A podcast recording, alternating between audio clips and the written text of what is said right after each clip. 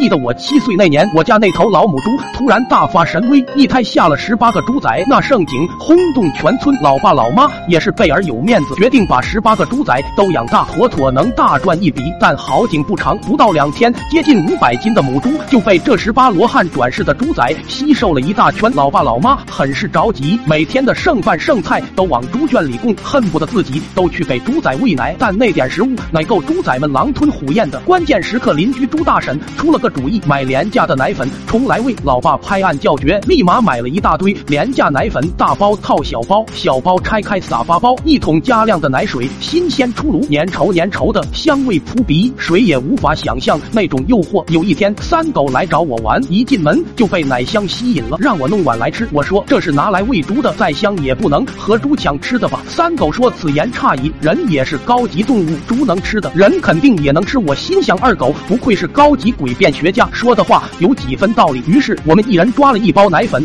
用冷水泡着就往肚子里灌，味道果然没让我俩失望，好喝的让我俩连碗都舔了个干净。我舔完又鬼鬼祟祟的凑近三狗，再来一包。三狗嘿嘿一笑，英雄所见略同。就这样，我和三狗每天都偷喝奶粉喝，顶风作案的刺激感不要太快了，但可能是营养过剩，感觉头都长大不少。不过大头大头，下雨不愁，我也就没多在意了。可是过了几天，我俩就发现不对了，有时候胸口火烧火燎，胃里阵阵痉挛，跟怀了个孩子在里面捣乱似的。这还不算，张嘴就流哈喇子。我俩趴在地上，不知道的还以为谁家哈巴狗成精了。喂完猪崽的老妈回来看到这一幕，显然也是超过了她的理解范围，心疼的揪着老爸的耳朵，又骂又打，叫你别老学村口的狗叫。你看儿子现在有样学样了。老爸怕的连忙扛起我和三狗就去医院，结果医生说我们俩吃坏肚子，然后给我们开药，吃了药后腰不酸了，腿不疼了，一口气上五楼都不费劲儿。很快我俩又活蹦乱跳起来，本以为又可以偷偷冲奶粉来喝，没想到我和三狗冲泡奶粉的时候被老爸老妈撞个正着。碍于三狗不是自家人，老爸老妈不好下手，可怜的我只能挨了双份打。挨打不重要，重要的是我一米五五的身高，一百八十斤重，就连全村最胖的翠花看到我都一脸嫌弃。看来老爸说的对，抢猪时遭报应，我这辈子怕是要找不到媳妇了。